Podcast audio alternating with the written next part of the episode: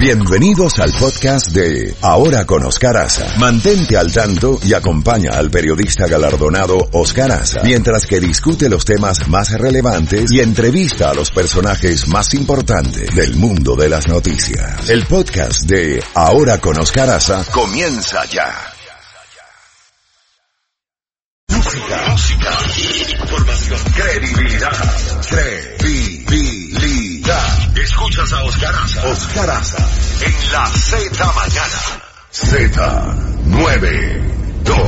Z92. En Ahora con Oscar Aza. Contacto directo con Jacobo Goldstein. Mi querido Jacobo, 7 y 33 minutos antes de entrar en la noticia dura, en las noticias duras del día de hoy. La ex esposa de Jeff Bezos le tocó en el divorcio la friolera de 37 mil millones de dólares, 37 billones. Va a donar la mitad en una decisión que comenzó hace ya varios años, fueron los pioneros Warren Buffett y Bill Gates. Es una especie de, tiene un nombre en inglés, el Giving, uh, bueno. Eh, y, y, y, ella va a donar la mitad, pero eso se le deduce de impuestos, de manera que si bien es, es, un, es un hecho muy loable, muy plausible, pues también es una realidad de que hay una estructura impositiva ahí, y ellos saben, los, los millonarios y billonarios saben manejar. Cuéntenos, don Jacobo, ¿qué tenemos hoy? Bueno, déjeme empezar con lo que les digo casi a diario, pero el otro día, ¿sabes? Estoy teniendo un problema serio con mi ojo izquierdo. Desgraciadamente, vamos a ver qué, qué va a terminar pasando, pero ya no puedo manejar de noche y tengo que cuidarme no manejar distancias. Bueno, el otro día mi hija me trajo en mi coche a casa y entonces llamó por un Uber. Entonces llegó un señor, la llevó y me, me llama Vicky llegando a casa. Me dice, no lo vas a creer, pero me enteré que el señor venía de, vive en Miami que había traído un cliente a Fort Lauderdale, luego le salió un cliente en Fort Lauderdale para que la, la, lo trajera a Boca Ratón y aquí estaba cuando entró la llamada de Vicky y el señor, no sé su apellido, se llama Ariel, pero dice Vicky que no se pierde tu programa, nuestro programa, no sé su apellido, pero Ariel, muchas gracias. Bueno, Ariel, y... un saludo y gracias por llevar a Jacobo a Puerto Seguro. Ahí vamos, Oscar. Bueno, las noticias, hay tantas que de verdad me pregunto dónde empezar. Bueno, empecemos diciendo de que Joe Biden en estos momentos está llevando la ventaja en las encuestas que hemos visto.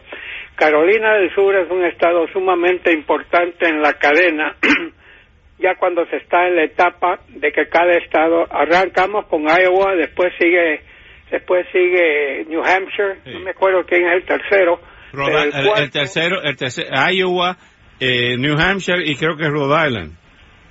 Por ahí uno de ellos, pero el cuarto es Carolina del Sur y Carolina del Sur es vital porque ahí hemos visto naufragar o nadar a tantos candidatos, pero el que ha ganado Carolina del Sur en las siete últimas eh, eh, elecciones. elecciones internas demócratas, el que ha ganado Carolina del Sur ha terminado siendo el candidato del partido, parte de una algo importante que es, tiene una gran población afroamericana, ahí se mide también cómo, cómo va a andar ese voto, y, y hay una encuesta que salió precisamente ayer de Carolina del Sur, que tiene los siguientes resultados, Oscar. Primer lugar, Joe Biden, 37%. Segundo lugar, Bernie Sanders, 10%, le saca 27 puntos. Tercer lugar, sale Elizabeth Warren, la senadora de Massachusetts, 8%. Cuarto lugar, sale eh, Kamala Harris, que es senadora de California, con 7 puntos. Después viene el alcalde Pete, porque ese nombre de él, Buttigieg, es de pronunciar. El alcalde Pete está en quinto lugar con 3% estamos viendo otras encuestas que muestran que Joe Biden va arriba. Ahora, el presidente Trump desde hace días ha venido diciendo que según él ese va a ser su rival. Lo demostró estando en Japón, que en una rueda de prensa que sostuvo, el presidente Trump dijo que en una plática que él había tenido cuando se reunió con Kim Jong-un, recuerda hubo dos juntas, ¿verdad? Que Kim Jong-un le había dicho al presidente Trump, según dice el presidente, que Joe Biden era un tipo de poca inteligencia.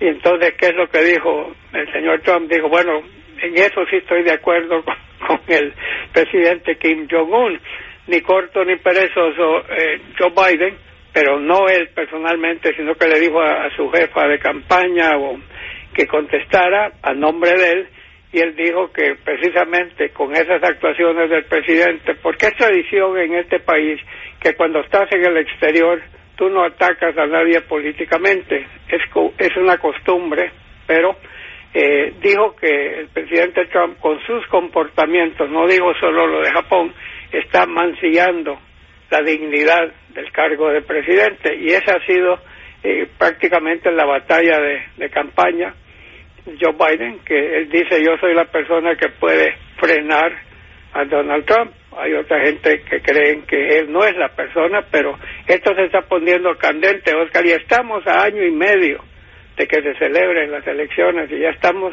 hasta la médula con esto, no cabe duda.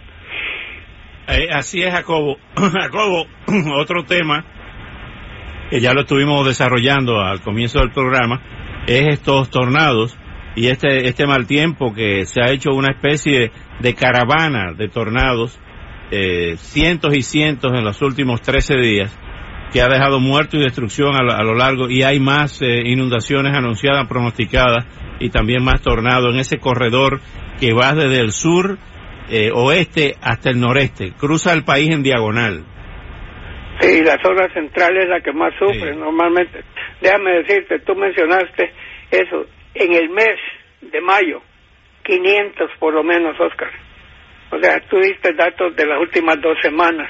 Y el mes lleva ya 500 y pico de tornados. Nada, nada se ha visto parecido, sino que en 1950, Oscar, o sea, hace 69 años que no han habido tantos tornados, con inundaciones, con granizo.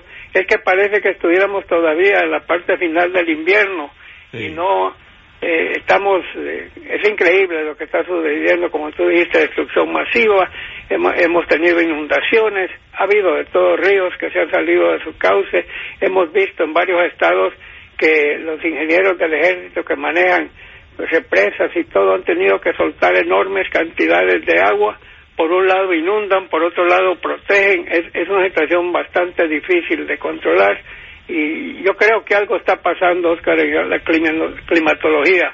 Hay científicos que dicen, señores, calentamiento global, hay quienes lo niegan rotundamente, pero lo estamos viendo por todos lados, Oscar. Yo nunca me voy a olvidar una foto que vi eh, de un oso polar subido a un glaciar que se está derritiendo y él está casi sobre un cubo de hielo con una mirada como diciendo qué está pasando, cómo he llegado, cómo he llegado a esto. Así que veremos qué pasa. También, Oscar, tenemos otras noticias que son importantes. Estamos viendo cómo Marco Rubio, Robert Menéndez y Mario Díaz Balar están tratando de, conseguir un TPS para los venezolanos, Oscar.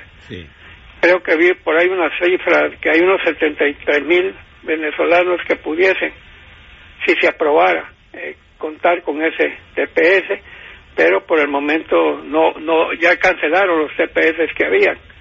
Ayer hubo una reunión, ayer hubo una reunión eh, donde habló Carlos Vecchio, que estaba por aquí por Doral, eh, y otros dirigentes venezolanos, donde están tratando de iniciar un censo de venezolanos eh, fuera de Venezuela. y se habla de que pudiera llegar a cuatro millones ya de venezolanos que están fuera de Venezuela. Bueno, me supongo que muchos han ido a dar a España, Oscar. A España, Colombia, a Ecuador, a Colombia, por supuesto, Ecuador, Brasil. Sí, señor. Creo que han llegado a Argentina también, Oscar. Sí, sí, sí, sí a pie. y Oscar, ¿qué te ha parecido a ti lo que estábamos hablando el otro día, lo que está haciendo María Cristina Fernández de Kirchner, que se va de vicepresidente y tú sacaste a colación lo del doctor Cámpora, ¿no? Héctor, Héctor J. Cámpora. que cuando, cuando Perón estaba en España en el exilio, estaba regresando a España y había una elección presidencial y Cámpora dijo, mire, elíjanme a mí que apenas regrese el general, el mismo día le entrego a la presidencia. Y, eso lo llevó a triunfar, ¿verdad? Así fue. así fue, así que vamos a ver si vamos a ver qué pasa porque a María Cristina la están la están juzgando por corrupción creo pero ella tiene inmunidad por ser senadora. Sí usted sabe usted sabe la canción que está de moda en Argentina ahora no es un tango. Es eh, eh, María Cristina me quiere gobernar y yo le sigo le sigo la corriente de Ñico Saquito. ¿Eh? sí así es que está, la cosa. Jacobo María Cristina me quiere una vez alguien me dijo una que hace muchos años, hace algunos años, eh, tú te cogió con el, hobby de, ser alpinista y que llegaste al ah. Monte Everest, pero ojalá que fuera en aquel entonces y no ahora, porque ya van 11 los muertos en 10 días, que se han quedado ahí, han muerto por hipotermia o por edema pulmonar o, o cerebral, producto de que son tantos los permisos que le han dado a los alpinistas que se, tienen una cadena humana y ahora no pueden ni subir ni bajar. Están, como dicen ustedes, los que hablan el inglés perfecto, están stuck, están atascados ahí. Congelados en el lugar donde se encuentran. Ah, ahí se congelan, exacto. hablando de un caso que conmocionó a todo el mundo, esta, esta señora que daba clases de yoga en Hawái, en la isla grande. ¿Viste cómo se perdió 17 días en la jungla? Se perdió 17 días, tenía fracturado un hueso y no sé cómo sobrevivió por pura por pura voluntad. Oía eh, la buscaron por helicóptero la buscaron por todos los medios no la veían. Ya ya ya se había suspendido la búsqueda. Era un grupo de voluntarios que seguían eh, tratando y dieron con ella. Ayer la oí por televisión Oscar dando declaraciones. Se ve que es una mujer sumamente preparada que que que ella dijo que en los últimos días, cuando ya, ya casi no se veía esperanza mucha que se diga, ella decía, por algo Dios me tiene en esto, por algo, algo que ha salido, se ha convertido en una persona que, que mi, mi respeto, pero sobre todo dijo, hay que, hay que vivir todos los días, cada día que vivimos es un regalo de Dios. Están hablando de todo, Jacobo, están las líneas aéreas haciendo advertencia para los viajeros del, verano en, los meses pico que tomen las precauciones porque con el tema de los 737 MAX 8 que están en tierra, que no los dejan volar, va a haber cancelaciones de vuelo, las dilaciones de vuelo, los retrasos van a ser enormes y la FAA está advirtiendo a los, a los viajeros que tomen las medidas de precaución. Sí, yo, entiendo eso. Y también la Boeing tiene un problema grave, eh, eh, serio. Tienen que convencer a la gente que sus aviones son seguros para volar. Y, y para eso tienen que hacer una campaña muy especial y, y, tener a todo el mundo convencido. Yo te voy a ser muy honesto, yo te voy a ser muy honesto, esa ruta que yo cubro tanto, de hecho este fin de semana estuve en Nueva York, en el, me monté ocho veces, cuatro para allá y cuatro para acá en el, en el que mandaron a detener, que se cayó, el Max 8S. Eh, y realmente es más pequeño entre, entre un asiento y otro, no tiene las camaritas para uno ver, eh, tiene una serie de restricciones. El baño hay que entrar de lado. O sea, por el rediseño ese de ahorrar espacio y ganarle la carrera de la aviación comercial a Airbus en Europa. Mira lo que han causado. Por si acaso, si ese es el único avión que va a volar en la ruta esta del noreste, me voy en guagua, en autobús. No, ¿Te acuerdas eh, que antes nos íbamos en guagua? Sí, señor. En ese de la Greyhound, de la Greyhound, que era muy bueno, ¿te acuerdas? El perro aquel. Y la y Trailways, habían dos, dos cadenas grandes en este país, Greyhound y Trailways.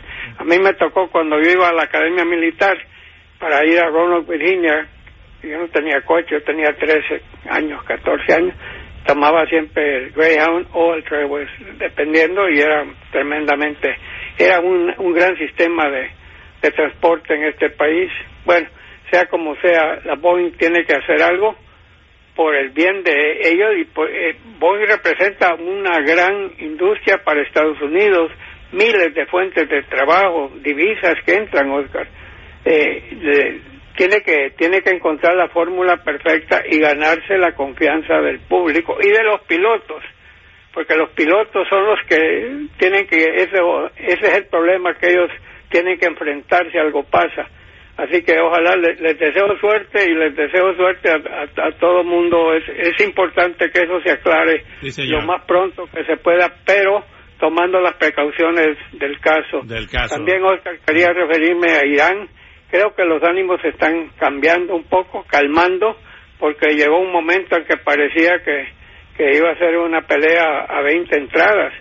Había la flota, la flota, el, Abraham Lincoln, portaaviones, con aviones sofisticados, el presidente hablando de enviar tropas a la región, eh, ni cortos ni perezosos irán diciendo que ellos no se van a dejar eh, a hacer cosas obligadamente, y, pero ahora parece que el líder máximo, el ayatollah Ali Khamenei, está calmando los ánimos y parece que el presidente Trump también. Lo que menos necesitamos es un conflicto bélico en esa región. Bueno, Jacobo, Gatillo Time, mañana le seguimos. Y aquí, eh, que usted que siempre eh, nos da las gratas noticias de encontrarse con personas. Cuando iba a tomar el avión a Nueva York este fin de semana, me encontré con una persona, una personalidad muy cariñosa. Eh, desde que nos vimos, nos abrazamos y todo. Ricardo Montaner, el gran el gran, ah, el gran cantante, el gran cantante. Y aquí tenemos ahora, cuando nos despidamos usted y yo, eh, un tema que, que nos, me gusta mucho y que le gusta mucho a los oyentes, con Ricardo Montaner. A propósito, un chiste para irnos, que no es un chiste, mira lo que pasó. Hay que tener en estos tiempos mucho cuidado, me refiero a los periodistas, de no caer en la trampa de una noticia sin confirmar o de equivocarnos con los personajes. Resulta que nombraron como enviado especial en el caso de Venezuela al que fue canciller de Uruguay, Enrique Iglesias, que se llama igual que el cantante. Pues hubo un periódico que puso una foto del cantante con el titular, con el cintillo de Enrique Iglesias. Pero no solamente eso, en, la, en el periódico digital pusieron una canción de Enrique Iglesias hablando del canciller de Uruguay. ¿Qué le parece? me parece que no están muy bien enterados. Enrique Iglesias fue por muchos años presidente del BID. Yo lo entrevisté varias veces y no cabe duda, sí, sí, pero el nombre es idéntico, no cabe duda. Mira, mira, para que tú veas cómo se ha farandulizado la noticia. Bueno, cuídate mucho, Jacobo. Mañana nos vemos. Adelante. Abrazo a todo el equipo. Buenos días. Buenos días. Aquí está Ricardo Montaner, a quien le envío públicamente el abrazo que me dio en persona.